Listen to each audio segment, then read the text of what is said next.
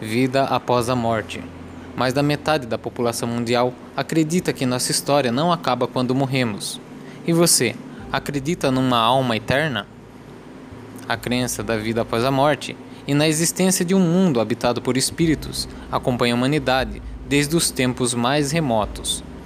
Ainda na pré-história, cavernas já eram usadas pelos homens primitivos como portais de comunicação com o sobrenatural pedia-se todo tipo de ajuda, como a cura de uma doença ou uma boa temporada de caça. De lá para cá, a noção de imortalidade da alma tornou-se uma característica comum a vários povos e religiões. No Egito Antigo, mortos eram mumificados e recebiam presentes para enfrentar numa boa a temida jornada rumo ao outro mundo. Rituais semelhantes eram feitos pelos Incas no Peru, outra civilização que adorava transformar defuntos em múmias. Já para o zoroastrismo da antiga Pérsia, o destino de cada um após a morte era cruzar uma ponte meio marota. Para os justos, ela seria larga, muito mole de atravessar. Para os pecadores, no entanto, não passaria de uma pinguela estreita. Se vacilasse, o sujeito escapava e acabava despencando dela. Independente da religião que se siga, acreditar em vida após a morte parece ser um traço da humanidade em 2010, um levante feito pelo Instituto Ipsos inclui que 51% da população mundial entende que a nossa existência não termina quando morremos. Outros 26% não sabem no que acreditar, e apenas 23% acham que a morte é o fim da linha, porque a alma não existe. Isso explica por que fenômenos supostamente sobrenaturais são cada vez mais estudados pela ciência Pesquisadores de diferentes áreas querem descobrir, por exemplo, o que há por trás de relatos de vidas passadas, experiências de quase morte e curas improváveis, mas nem sempre conseguem. No cristianismo, depois da morte, cada alma passa por um julgamento particular. Quem praticou bons atos em vida e se arrependeu dos pecados é recompensado com o céu. Já os que rejeitaram a graça divina acabam indo para o inferno, um lugar, uma condição de tormento onde quem manda é o capeta. Há também as almas que, embora tenham sido justas, ainda precisam ralar um pouco pelos erros cometidos. Essas passam um tempo cumprindo penitência no purgatório. Com a segunda vinda de Cristo à Terra, os mortos ressuscitarão para ser julgados no juízo final. Assim como os cristãos, os islâmicos acreditam que cada alma tende a encarar um tribunal. A sentença virá no dia do julgamento, quando Alá vai destruir o mundo sem dó, ressuscitar os mortos e avaliá-los segundo seus atos em vida. Fiéis terão entrada livre no paraíso, com direito inclusive a prazeres carnais, tipo sombra, água fresca, comida boa e até sexo. Já os infiéis e pecadores sofrerão tormentos físicos e espirituais no inferno. Alguns estudiosos da religião islâmica garantem que a condenação ao inferno é eterna. Outros afirmam que Alá pode resgatar as almas que aprenderem com o castigo.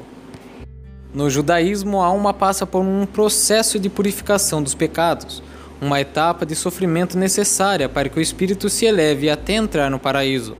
Lá tem-se acesso a segredos da Torá, o livro sagrado dos judeus, e sente-se a presença divina mais intensamente.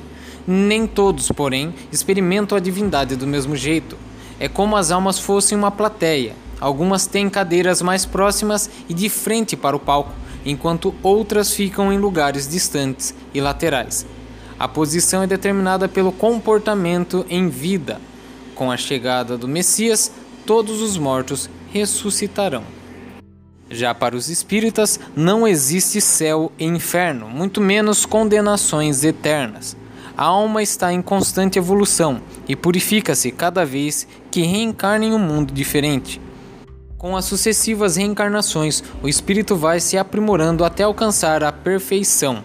Ao longo dessa jornada, vale uma regra de ouro. O que vai acontecer numa vida futura depende do que se faz na vida presente. Ser carinhoso, por exemplo, é uma forma de compensar más ações cometidas em vidas passadas. O sofrimento também é um caminho para a evolução espiritual, que tem em Jesus modelo a ser seguido. Já no hinduísmo, os hindus acreditam que a morte é um período em que a alma recarrega energias para voltar e encarnar. Os seres vivos estão imersos em um ciclo de vida, morte e renascimento chamado Sansara, e governado por uma lei natural de causa e efeito, o karma, que determina o destino das almas. Cada ação na vida presente corresponde a uma reação na existência futura. Ou seja, se um perrengue está sendo enfrentado agora, é porque alguma lambança foi feita na vida anterior. O propósito da existência em curso é minimizar o karma ruim e preparar a alma para um melhor renascimento.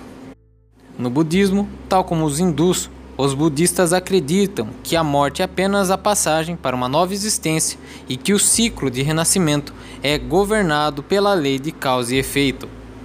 Mas há uma diferença. No budismo, não existe almas eternas ou imutáveis. É por isso que os budistas usam o termo transmigração em vez de reencarnação. Para eles, os seres vivos podem transmigrar em múltiplos planos, desde o reino de Narakas, submundo, espécie de inferno, até o mundo celeste. O ciclo só acaba quando se alcança o nirvana um estágio supremo de existência no qual não há sofrimento. Mas independente da crença, muitos falam a respeito de alma e espírito. Você sabe diferenciar? Vou falar aqui a respeito da teoria espírita sobre isso. Corpo não passa de um invólucro material sem maior importância, que se presta unicamente a colocar o espírito em contato com o mundo exterior. A morte, portanto, significa apenas a destruição desse invólucro. O espírito o abandona quando se morre, como uma cobra troca de pele ou como uma pessoa muda de roupa.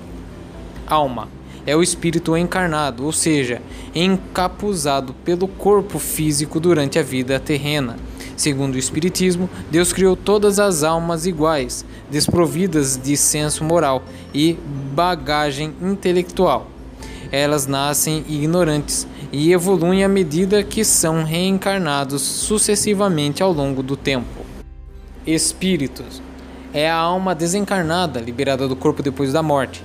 Trata-se, na visão dos espíritas, de um ser imaterial dotado de todas as percepções que possuía durante a vida, só que num grau mais elevado. São capazes, por exemplo, de ver e ouvir coisas que nossos sentidos não captam perispírito é uma capa fluídica que envolve o espírito. Ele pode adquirir várias formas de acordo com o pensamento e o nível vibracional do espírito que vincula, diz o mineiro Luiz Sérgio Mota, pesquisador do espiritismo. Isso se deve ao fato de o espírito ser um elemento alternante plástico e muito sensível.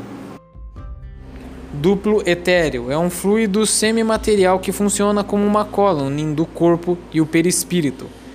Fica numa posição intermediária entre o plano físico e o espiritual.